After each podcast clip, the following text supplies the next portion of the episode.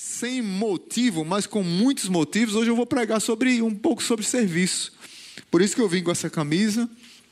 Por isso que eu convido a você a abrir sua Bíblia lá em 2 Timóteo, capítulo 1. 2 Timóteo, capítulo 1.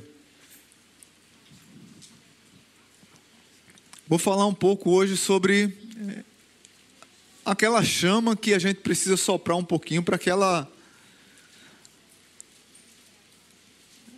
renove as nossas forças e que a gente possa servir a Deus com, com alegria. Reacenda a chama. 2 Timóteo, capítulo 1, do verso 1 ao 8a. 2 Timóteo, lá no final da Bíblia, você encontra a carta que Paulo escreve ao pastor Timóteo, seu filho na fé. Diz assim a palavra de Deus: Paulo, apóstolo de Cristo Jesus, pela vontade de Deus, segundo a promessa da vida que está em Cristo Jesus. A Timóteo, meu amado filho, graça, misericórdia da, e paz da parte de Deus Pai e de Cristo Jesus, nosso Senhor. E aí na minha Bíblia diz assim, o, no cabeçalho, um incentivo à fidelidade. E aí começa o verso 3. Dou graças a Deus a quem sirvo com consciência limpa, como os serviram os meus antepassados ao lembrar-me constantemente de você, noite e dia em minhas orações. Lembro-me das suas lágrimas e desejo muito vê-lo para que a minha alegria seja completa. Recordo-me da sua fé não fingida, que primeiro habitou em sua avó Lloyd e em sua mãe Eunice, e estou convencido de que também habita em você. Por esta razão, torno a lembrar-lhe que mantenha viva a chama do dom de Deus que está em você mediante a imposição das minhas mãos. Pois Deus não nos deu espírito de covardia, mas de poder, de amor e de equilíbrio. E a parte A do verso 8 diz assim: Portanto, não se envergonhe de testemunhar do Senhor, nem de mim, que sou prisioneiro dele. Oremos. Pai bendito, muito obrigado por tua palavra. Obrigado por essa porção da tua palavra, pelo texto, pela escrita de Paulo ao seu filho Timóteo, o desejo de vê-lo, o desejo de de ver Timóteo crescendo, reacendendo a chama, reacendendo a fé, reacendendo o desejo pelo serviço. E a nossa oração é que nesse, nesse dia especial o Senhor fale ao coração da tua igreja, repreende toda ação maligna que porventura venha intervir na transmissão da tua palavra e que as vidas que estão aqui presentes, quanto aquelas que podem, que possam ouvir essa palavra depois é, pelos aplicativos, de áudios que, que sejam ricamente abençoados no nome de Jesus. Amém. Eu quero começar dizendo o seguinte: que descanso é diferente de acomodação. Essa semana tivemos uma reunião com supervisores de cela e, salvo engano, foi Eduardo que trouxe essa palavra e foi como uma flecha no meu coração para que eu pudesse trazer para a igreja mais ou menos os supervisores pediram a mim, pastor, a gente precisa pregar sobre mobilizar, mobilizar a igreja para o serviço, para a liderança de célula, para o compromisso com Deus. Parece que talvez, eu não vou nem dizer que foi a pandemia, mas eu acredito que algumas pessoas já estavam assim há muito tempo. Muitas pessoas entraram em modo off e esse modo off parece que é eterno, há de eterno. E esse modo off do descanso precisa ser soprado para ser aceso. Eu não sou a melhor pessoa de falar sobre motivação ou mobilização, eu não tenho esse perfil coach, de mobilizar, Ei, vamos lá, guerreiro, é por você, vai lá agora. Eu não tenho esse perfil. Não adianta. E eu louvo a Deus pelas escrituras sagradas que Paulo, quando escreve a Timóteo, ele chama a Timóteo a responsabilidade. Ele é responsável pelo seu crescimento. Ele é responsável pelo seu avanço. Nós vivemos uma geração que parece que quer o tempo todo ser mobilizada e motivada. O tempo todo tem que ter uma motivação. Porque senão nós entramos nesse modo descanso. E tem gente que entrou no descanso e não quer sair dele. E aqui eu falo, eu tenho muita paciência, muita, mas quem me conhece sabe que eu tenho, com pessoas que estão com problemas, pessoas que estão decepcionadas com a igreja, mas vêm para cá, amém, porque pelo menos vêm. Pessoas que estão decepcionadas com líderes, com pastores, e, e preferem, não, eu quero ficar um pouquinho no meu canto. Eu tenho extrema paciência mas ao mesmo tempo eu tenho dificuldade com pessoas que poderiam dar um gás, que poderiam fazer alguma coisa e que não fazem. E aí eu não sei que adjetivo a gente pode dizer para essas pessoas, mas talvez só o da inutilidade mesmo. E alguém já disse acertadamente que não há felicidade na inutilidade. Não há felicidade na inutilidade. Por incrível que pareça, essas mesmas pessoas são as mesmas que chegam para nós, especialmente para os líderes e pastores, sempre dando ideia, mas tal igreja tem isso, tal igreja tem essa mobilização, tal igreja é legal por conta disso, tal sempre a grama do outro é mais verde. Mas quando fala em pegar enxada para capinar, não, não, pastor, esse projeto eu escrevi para o Senhor fazer. Eu já recebi de pessoas aqui da igreja projetos escritos para eu executar. Como se eu não tivesse o que fazer. Olha, pastor, eu escrevi um projeto aqui, e assim, sabe como é, né? Eu tenho ideias boas, maravilhosas, e está aqui, pode executar, pastor. Sim, sim, senhor, irmão. Louvado seja você Louvado seja você, porque eu vou ser o Senhor da igreja e está me escrevendo um projeto para fazer. Timóteo estava sofrendo por algumas coisas. E aí eu quero contextualizar aqui. Alguns, alguns estudiosos dizem que Timóteo ele tinha alguma doença e ele, a Bíblia diz que ele tinha mesmo, tinha doença no estômago. Timóteo era tímido, Timóteo era uma pessoa que às vezes temia o que os mais velhos falavam, por isso que Paulo disse: Olha, não deixe que desprezem a tua mocidade. Mas Timóteo, ele tinha vários problemas físicos, ele era tímido, ele era jovem, ele tinha problemas com os irmãos da igreja de Éfeso, que tinha alguns que davam muito trabalho para ele. E, por outro lado, ainda tinha o Império Romano que perseguia a igreja. Mas o fato é que Timóteo ele chegou numa fase que muitos de nós podemos chegar à fase da indisposição.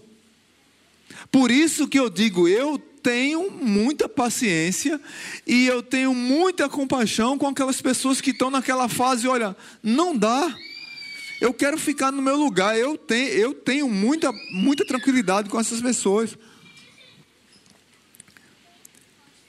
Mas o que é consenso aqui entre todos é que é interessante. Paulo, que estava preso, segundo a carta de Paulo a Timóteo, Paulo estava preso, perto de ser morto. Paulo, na verdade, apesar de ser preso, estava livre, e Timóteo, que estava livre, estava vivendo como um preso. É um contrassenso, mas era uma verdade que estava acontecendo. Um que estava preso estava lá motivado para o trabalho, motivado para o serviço, motivado para a obra, motivado para pregar o evangelho, e o outro que estava livre estava atordoado, sem saber o que fazer. Quando é que nós deixamos morrer essa chama? Quando é que nós deixamos apagar essa paixão que nós tínhamos de servir ao Senhor, de de estar na obra do Senhor, de pregar o evangelho do Senhor. Quando é que aconteceu isso? Alguma coisa aconteceu para que a chama que você tem começasse a morrer. E talvez você precisa ir lá atrás buscar aonde foi que, que apagou essa chama para tratar isso e para voltar a servir ao Senhor. Para voltar a entrar na, nas batalhas do Senhor, olhando para. Me, veio à memória aqui a experiência é, de Po Yong-shu. Po Yong-shu é, é, foi o pastor, eu, salvo engano, ele já morreu, me ajudem aí se alguém souber. Na década de 50, ele foi um grande mobilizador de igrejas em células, porque ele entrou numa fase crítica da sua vida, da sua saúde, e ficou muito doente, e ele, sem saber o que fazer, orou a Deus, ele não podia nem sair de casa, ele ficou mal mesmo, de uma crise é, emocional, depressão e outras doenças mais, e ele ficou muito mal em casa, e ele disse, não, tem que fazer alguma coisa para que a igreja ande, para que a obra de Deus avance, para que a obra de Deus cresça. E ele conseguiu mobilizar as mulheres da igreja e as mulheres da as mulheres sempre as mulheres, né? As mulheres da igreja começaram a fazer grupos grupos pequenos nas casas e isso começou a se multiplicar, multiplicar, multiplicar. O que aconteceu que essa igreja, é a igreja do Evangelho Pleno lá na Coreia, se tornou a maior igreja do mundo com mais de 600 mil membros. Mais, eu estou falando de 600 mil pessoas, gente. Mas esse movimento começou com um homem doente, que estava em casa, mais de seis meses em casa, mobilizou a igreja para que a igreja avançasse. Foi naqueles dias de enfermidade que Deus lhe mostrou que precisava desafiar a igreja e que a igreja assumisse a obra do Evangelho. Como diz Paulo à igreja de Éfeso, lá em capítulo 4, capítulo 4, versículo 11, quando Paulo diz que deu, Deus deu à igreja uns para apóstolos, outros para pastores e mestres, outros para, para pregar o Evangelho, outros para servir a ceia, outros para servir as mesas, outros para trabalhar no trânsito, outros para trabalhar no ensino. Eu estou aqui é, parafraseando mas Paulo deu várias pessoas com vários estilos e vários dons para servir a igreja. E a igreja precisa entender que ela não, fique, ela não pode colocar nas costas de um pouco, um grupo pequeno de pessoas, o trabalho para que a igreja avance. Paulo está reacendendo, está tentando reanimar Timóteo aqui, para que Timóteo possa mobilizar a igreja, para que a igreja continue avançando e crescendo. Nós somos uma igreja que Deus tem despertado para ser bênção nessa cidade, para ser bênção nesse bairro, para ser bênção nessa comunidade. A pergunta é: todos que são membros dessa igreja, e eu não estou falando aqui para visitante, não, estou falando para quem é membro da igreja. Todos que são membros da igreja, dizem assim: é, eu, eu visto a camisa dessa igreja, eu, eu visto a camisa dessa obra, eu, eu cheguei chegando. Queridos irmãos, nós precisamos despertar a nossa vida para adorar a Deus através da obra dele, através da igreja dele. E aí eu quero trazer três lições para a minha vida e para a sua de como reacender essa chama. Olhando para Timóteo, para Paulo, o que Paulo escreve a Timóteo, primeiro, através do dom que nós temos. Verso 6 diz: Por esta razão, torno a lembrar-lhe que mantenha viva a chama do dom de Deus que está em você mediante a imposição das minhas mãos. Ah, Paulo diz: Olha, desperta, Timóteo, o dom que há em ti. Desperta o dom que há em ti. E a ideia aqui do despertar, na, na NVI tem mantenha viva a chama. A ideia aqui é soprar mesmo. A ideia é você. Eh, quem conhece, quem já viveu aqui em lugar frio, é, sabe o que é lareira e sabe o que é ter que ter um aquecedor em casa para poder aguentar o rojão. Eu tenho um amigo que está é, em. Esqueci o nome da cidade lá no Canadá, que lá é gelo o tempo todo. E eles têm tem que ter aquecedor. Mas antigamente, antes dos aquecedores, é, era na brasa mesmo. E tinha que acender a brasa e tinha que soprar a brasa para manter aquecido o ambiente. A palavra que Paulo usa aqui é literalmente soprar a brasa. E Paulo não está dizendo: olha, Timóteo, eu vou ser o pastor coach que vai te motivar, que vai te mobilizar, tu é o cara, Deus precisa de você, é, você, dentro de você há força, dentro de. Não, Paulo não está dizendo isso, Paulo está dizendo: você sopre, você mantenha viva a chama. Eu conheço a fé que você tem. Se você voltar um pouquinho lá no verso 4, ele, no verso 5 diz: Recordo-me da sua fé não fingida, que primeiro habitou em sua avó Lloyd e em sua mãe Eunice, e estou convencido de que também habita em você, Timóteo. Paulo faz um desafio a Timóteo e Paulo mostra para ele que a fé dele não é fingida, é uma fé verdadeira. E uma fé verdadeira é, é uma fé que tem consciência. Como diz lá em Romanos capítulo 12, é uma fé racional que eu preciso soprar aquela brasa que está apagando. Eu preciso assumir o compromisso de que eu tenho um, um, um, Deus na minha vida, que eu tenho uma igreja, que eu faço parte de uma comunidade, que eu não posso negligenciar o dom que Deus me deu. Eu posso servir em qualquer lugar, fora da igreja, no meu trabalho, na minha casa, na minha família, mas eu tenho que entender que eu faço parte de uma comunidade e que nessa comunidade eu tenho direitos e eu tenho deveres.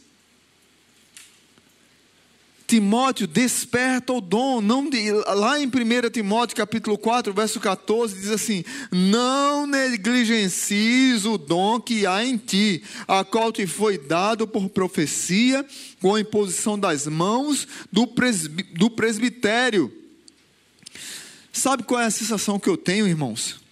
Olhando para o verso 4, verso 5 e para o verso 6, a, minha, a sensação que eu tenho é que talvez muitas pessoas ou não tiveram uma conversão verdadeira, ou muitas pessoas estão doentes emocionalmente ao ponto de machucar e macular sua própria fé. O que eu estou falando aqui é sério. E, e, a gente tem que ter muito cuidado, eu tenho que ter muito cuidado com isso na minha própria vida, porque a gente que tem crises, a gente que passa por lutas, é muito fácil a gente se afastar do Senhor e apostatar da fé uma besteirazinha que tem na igreja, a gente aposta, vira uma apóstata da fé e dá as costas para Deus. E começa com esfriamento espiritual. E a gente acha que está tudo bem e não está tudo bem. Isso que eu estou falando aqui é muito sério. E é digno de reflexão. Quando nós olhamos para uma igreja como a nossa, que, e eu louvo a Deus por nossa igreja, eu parabenizo os voluntários dessa igreja, cada líder, cada voluntário, porque né, na nossa igreja nós podemos dizer que temos 30 a 35% das pessoas que são membros dessa igreja servem em algum ministério. Mas ainda é pesado para esse público, porque segura o peso de 70%. Tem igrejas, e, o, e esse número, é, essa é pesquisa mundial, tem igrejas que 15 a 20, a maioria das igrejas, 15 a 20% dos membros servem e segura o piano nas costas de 80%. Eu posso dizer que a nossa igreja é 35, 30 a 35% que segura o piano de 70 a 65%. Mas ainda nós precisamos de pessoas com um coração aquecido para que elas possam servir.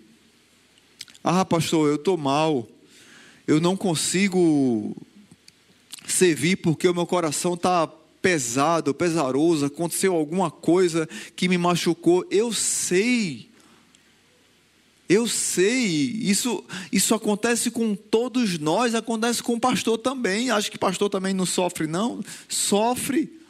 Eu lembro de Luke Skywalker num, num dos filmes de. Olha aí, lembrei agora, né? De Star Wars, um dos filmes de Luke Skywalker, ele fica tão mal, tão mal, tão mal, que ele se isola e ele só quer saber de tomar conta dos livros dos Jedi. E aí aparece lá o mestre Yoda, mestre Yoda diz, dá uma catucada com aquele bastão dele, com a vara dele na cabeça, parece um pastor mesmo, né? Mestre Yoda dá uma cacetada na cabeça de Luke, olha, tu acorda porque tu precisa treinar alguém para mais, mais alguém para ser Jedi, na arte de Jedi. E ele não, eu desisto da caminhada, eu não aguento mais, eu falhei, eu decepcionei, eu não consigo mais, me decepcionaram também, eu estou cheio e parou, acabou-se. E aí, só que ele estava cuidando dos livros dos Jedi como se fosse um Deus para ele. E aí o velhinho mestre Yoda vai lá e dá um, um raio lá e toca fogo nos livros dos Jedi para Luke Skywalker entender que o que ele tinha que fazer era treinar pessoas. Ele não tinha que tomar conta dos livros, mas ele precisava aquecer o coração para treinar novos Jedi. O que é que isso tem a ver conosco? Às vezes a gente emburaca num processo depressivo, emburaca num processo de decepção com alguém, emburaca num processo de descanso. Eu estou só descansando, pastor. Não, é, não, não quero servir. Esse descanso eterno e nós não queremos servir em área nenhuma da igreja. E nós não queremos dar um sangue para nada. Na verdade, voltando para o apóstolo Paulo, o que está acontecendo é que a gente está parando de soprar, parando de soprar aquela brasa. E a brasa está apagando. E a brasa está apagando. Nós precisamos da quentura dos nossos irmãos. Nós precisamos da quentura do outro. Nós precisamos do abraço do outro, do sorriso do outro. Nós precisamos de aprender a pisar no calo e também aprender que vão pisar no nosso calo. Porque se a gente focar só nas decepções ministeriais, queridos, a gente não vai crescer nunca.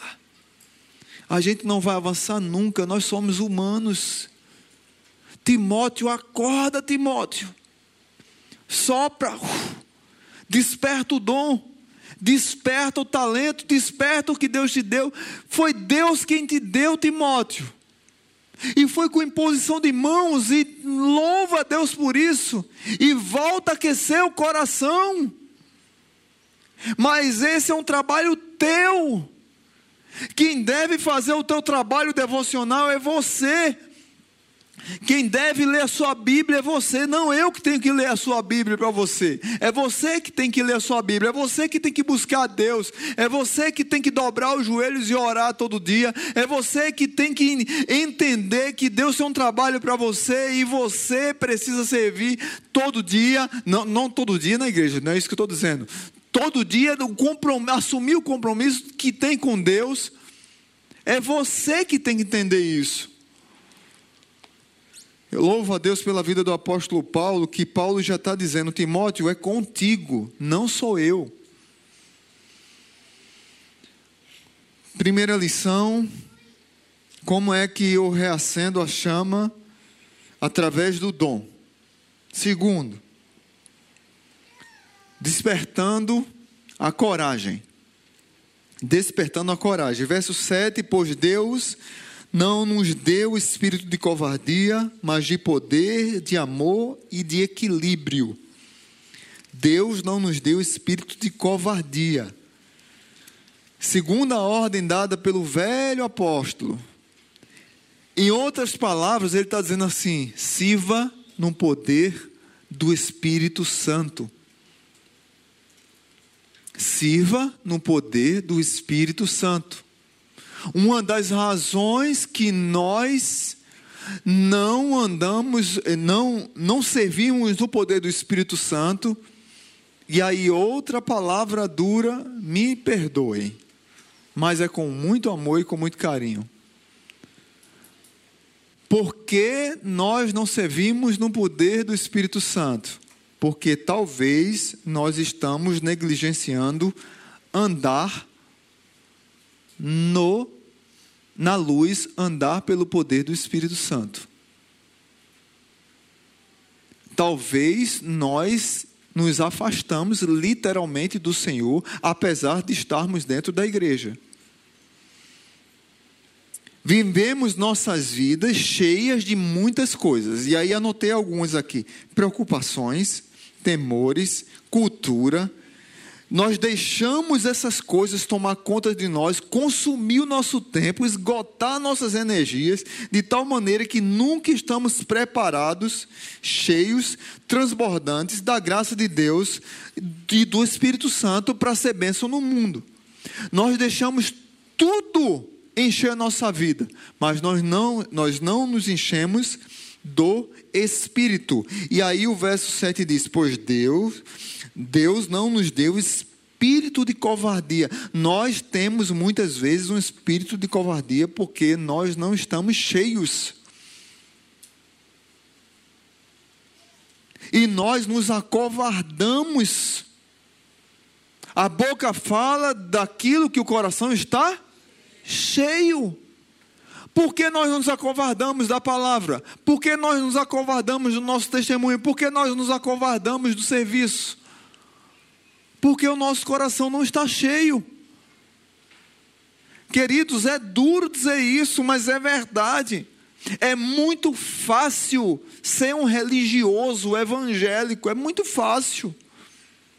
É muito fácil eu colocar a roupa de ir para a igreja no domingo, é muito fácil eu fa fazer o teatro de que eu sou um crente todo domingo, mas a vida é, real e na vida real eu dar testemunho do Senhor e não ter um espírito covarde, não ter um espírito medroso, não ter um espírito de covardia, tem muito a ver com a minha vida espiritual. E o problema é que que que eu tenho alimentado? Não é à toa que Paulo fala para a igreja da Galácia: você tem que alimentar é, é, o seu espírito, mas muitos preferem alimentar a carne. Por isso que tem uma batalha carne contra o espírito. E um fica tentando, e a palavra que Paulo usa lá em Gálatas é a palavra de sufocar. A carne milita contra o espírito e o espírito contra a carne. Quem é que vai vencer? Quem eu alimentar mais. Quem é que eu estou alimentando mais? Eu tô, às vezes eu estou cheio de tanta coisa na vida, eu tenho tantos compromissos fora. É uma, uma vez eu não tenho, não tem como eu não citar esse exemplo, porque foi um exemplo que marcou a minha vida aqui na igreja. Jovem, jovem, 30 anos, solteiro, sem filhos, só estudando, morando com os pais dizendo, pastor, eu não, eu não tenho tempo de servir na igreja, porque assim eu estou muito cheio, eu estou muito ocupado, e assim eu tenho muitas tarefas, é assim. Eu, mas vem cá, você faz o quê? Isso a igreja era menor. Não, eu, eu tenho a faculdade que está tomando muito meu tempo, mas veja bem, jovem, solteiro, sem filho, morando na casa dos pais, não tem tempo, mas viciado em séries, viciado em videogame. Aí eu tenho pessoas aqui na igreja que tem dois empregos, tem família, tem filhos, tem pessoas que ainda, ainda tem problemas de saúde e servem na igreja. Aí eu tenho um jovem nessa situação. O que é que a gente faz com esse jovem, pelo amor de Deus? Me aconselhem aí. Paulo, me ajude. Vara? Uma cajadada? A vontade é de matar. Meu Deus do céu, não, a vontade é de batizar a pessoa, botar uma camisa do Flamengo e batizar o irmão lá 10 segundos, 10 segundos, não, 10 minutos, ó, Ranilson aqui. Você tem que ser a camisa do Flamengo, né? Esse flamenguista sofre com esse pastor, né? A única maneira que nós podemos avaliar o crescimento de alguém, a única maneira que podemos avaliar a maturidade de um crente entre um crente e um bebê espiritual é a capacidade que o crente tem de dar fruto e de reproduzir-se espiritualmente. No serviço e na multiplicação do amor de Deus. Paulo disse, verso 7, vou ler novamente: Pois Deus não nos deu espírito de covardia, mas de poder, de amor e de equilíbrio. Se isso não for fruto na nossa vida, se isso não for real na nossa vida, tem algum problema. O crente, ele dá fruto. O crente se reproduz. O crente faz a obra de Deus avançar. O crente tem um coração de servo. O crente tem um coração generoso. Se tem alguma coisa travando, tem alguma coisa errada. E deixa eu dizer uma coisa para vocês.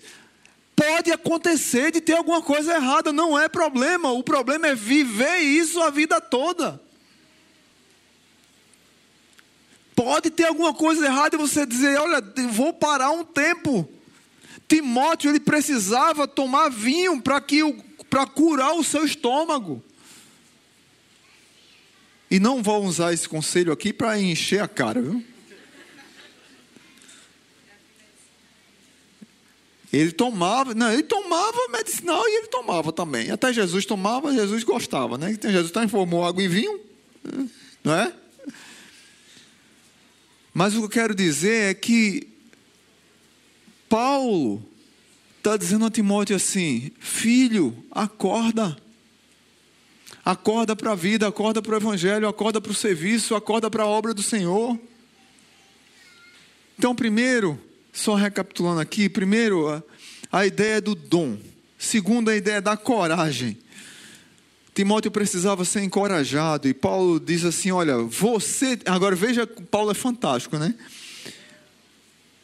O Espírito, o Espírito que encorajou Paulo, o Espírito que encorajou Paulo a escrever para Timóteo é o Espírito de Deus. Algumas versões dizem o Espírito Santo, o Espírito de Deus.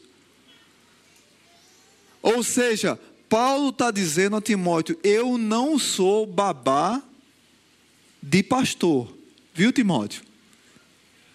Eu não. Paulo novamente está dizendo a Timóteo: Eu não sou pastor coach. Eu não tenho esse perfil de ser pastor coach. Está entendendo, Timóteo? O, tanto o dom você tem, tanto a brasa quem tem que soprar é você, e tanto o poder para fazer a obra avançar também está em você.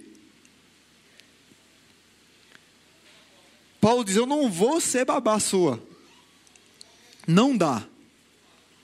E aí é difícil ouvir isso. Eu sei disso. Eu sei que tem gente aqui mordida aqui. Eu vou pegar o pastor. No lugar de você pensar isso, você ora assim nisso. Amanhã eu vou dizer, pastor, obrigado pela palavra. Eu quero ser líder de célula. Pastor, obrigado pela palavra. Eu quero servir em algum ministério. Pastor, obrigado pela palavra. Eu tenho, uma, eu tenho o tempo uma vez a cada dois meses para servir. Oh, glória! Um, uma vez a cada dois meses eu quero servir no ministério infantil. Uma vez a cada dois meses eu quero servir no trânsito. Uma vez eu não tenho problema. Eu quero que você sirva.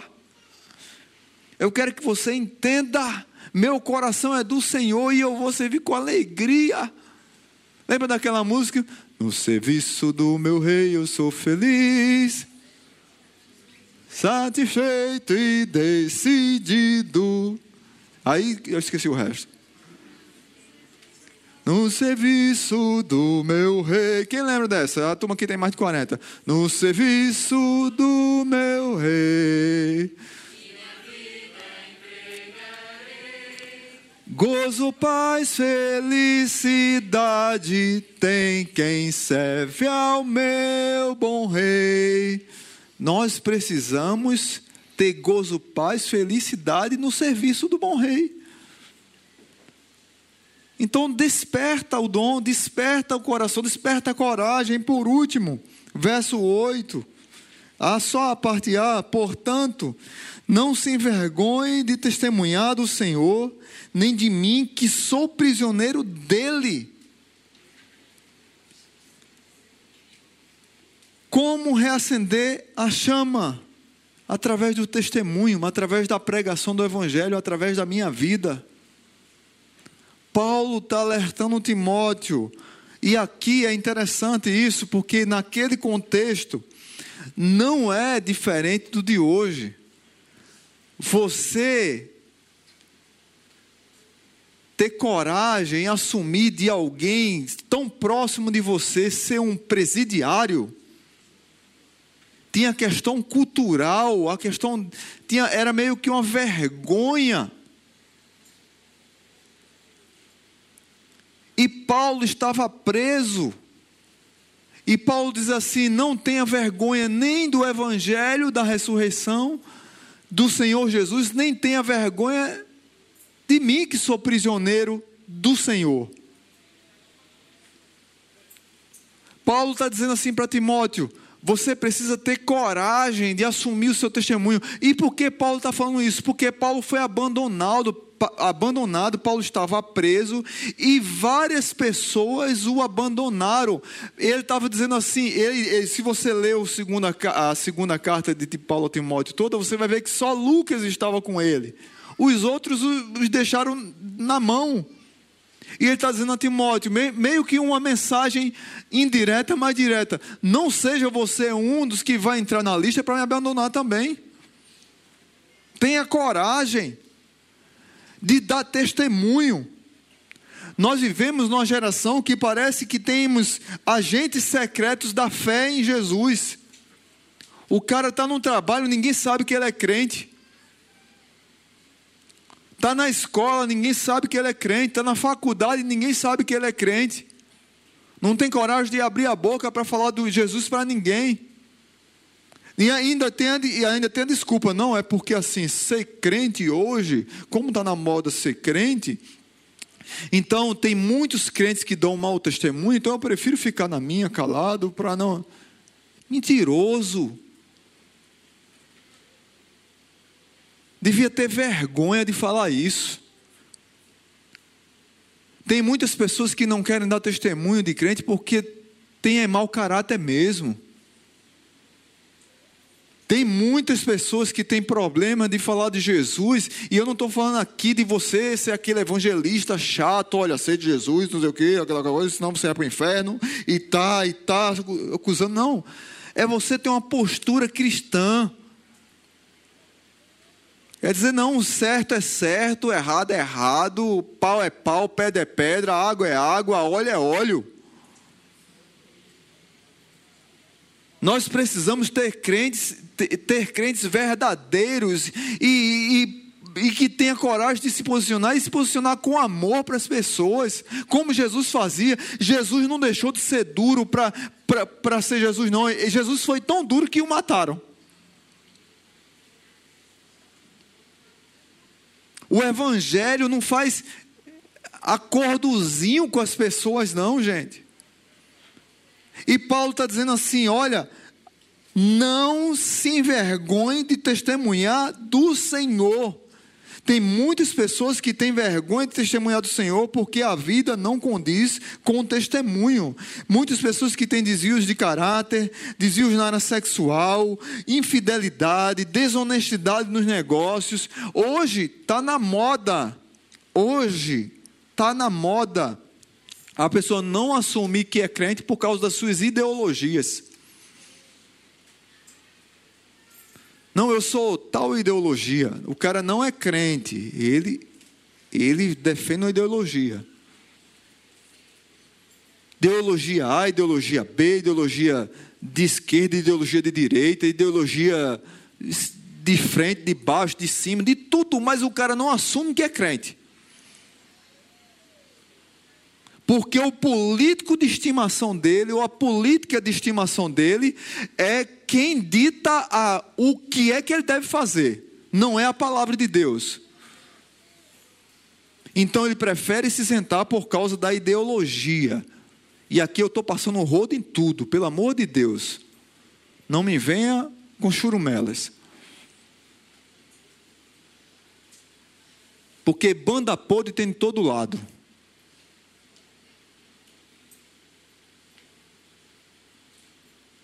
Mas o cara prefere não assumir o compromisso do Evangelho e de que o Evangelho é a única resposta que o homem perdido precisa. É a única resposta.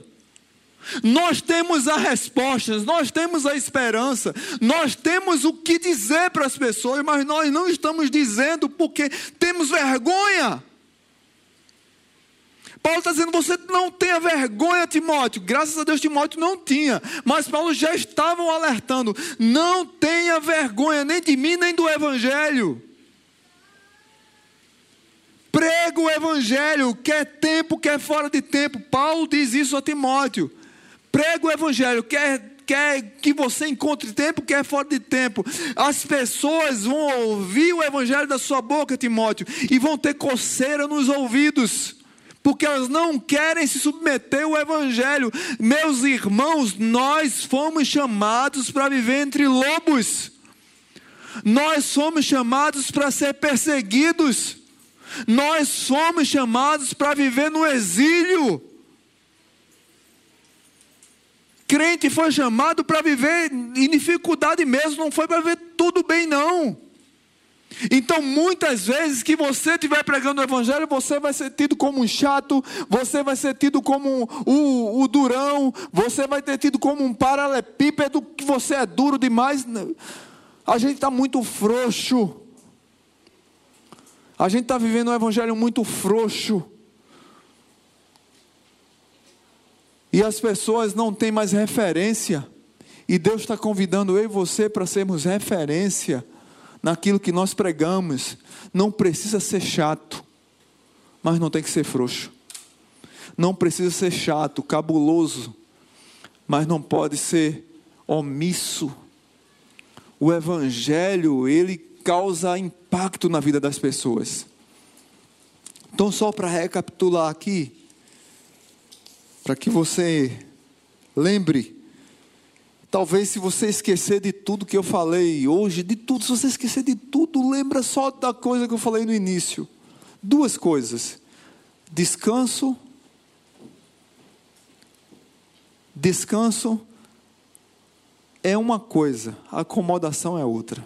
E se você esquecer disso, lembra de uma coisa: sopra a brasa. Timóteo, desperta o dom que é em ti. Mantenha viva, mantenha acesa a chama. Sopra, sopra. John Wesley dizia o seguinte: Dá-me cem homens que nada temam senão o pecado, e que nada desejam senão a Deus, e eu abalarei o mundo. John Wesley foi um grande pregador do Evangelho. E quando ele disse essa frase, ele disse num contexto de dificuldade, num contexto de crise de fé, de crise pessoal. Mas ele disse: Dá-me cem homens que nada temam senão pecado e que nada desejem senão a Deus, e eu abalarei o mundo. esse homem de Deus fundou a igreja metodista, que tem quase todo mundo. Foi um grande avivalista, um grande pregador, um grande missionário. Talvez nós estejamos precisando, queridos, soprar a chama que está um pouco apagada da nossa fé. E talvez Deus queira nos usar para formar novas pessoas, para abençoar novas pessoas. Talvez não você, porque é assim que é o Evangelho. Talvez não você seja um John Wesley, mas talvez Deus queira usar você para formar um John Wesley. Deus queira você para estimular um Timóteo. Deus queira usar você para que nasça um novo Tito, um novo Pedro, um novo Paulo.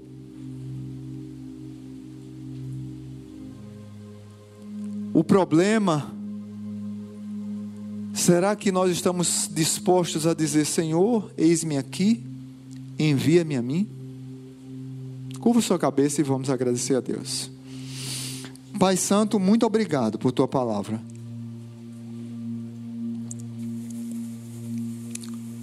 Talvez tudo que eu falei aqui possa ser esquecido por esses amados irmãos, porque quando a gente fala de serviço, quando a gente fala de reacender a chama, quando a gente fala de aquecer o coração, muitas vezes nós esquecemos, principalmente quando está relacionado a sair da zona de conforto.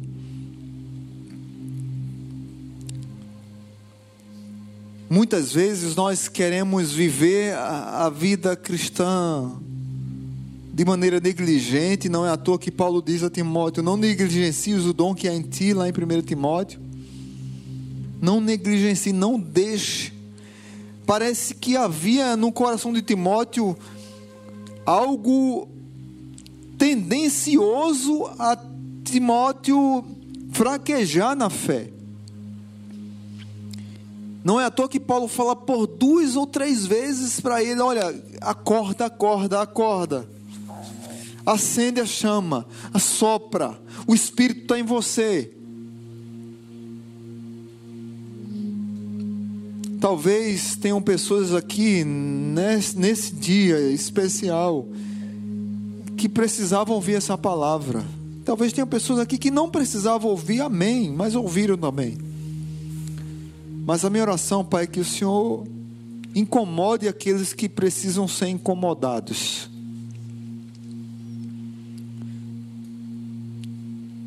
e que o Senhor conforte aqueles que precisam ser confortados. Talvez muitos aqui vão dizer assim: essa palavra não serviu para mim, porque tudo isso que o pastor falou, eu estou ok com Deus. Amém.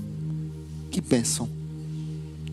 Mas talvez tenham pessoas que saiam, saiam daqui hoje, pouco até, poxa, pastor, pisou no meu calo hoje, me confrontou. Mas eu sei que quem tem o um Espírito Santo vai entender que às vezes Deus quer falar assim. E que possam sair daqui com o coração confrontados, mas entendendo que o pastor falou com amor, com zelo, com carinho, com cuidado. Porque essas vidas, por mais que estejam cansadas, feridas, machucadas, são vidas especiais e amadas e escolhidas do nosso bom Deus. Que o amor de Deus o Pai, que a graça maravilhosa de Jesus e que a comunhão do Espírito nos acompanhe, nos dê uma semana cheia de paz e de vontade, e que nos dê uma semana cheia de reflexão e de atitude para soprar, soprar, soprar naquela brasa e que essa brasa não venha apagar. No nome de Jesus, amém. Diga aí para quem está do seu lado que você pode falar, sopra.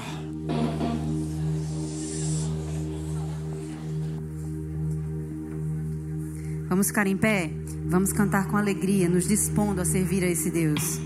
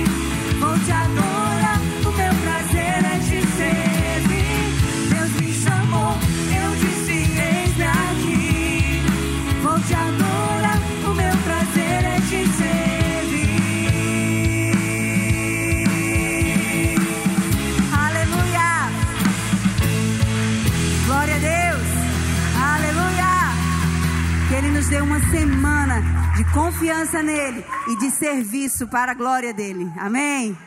Amém.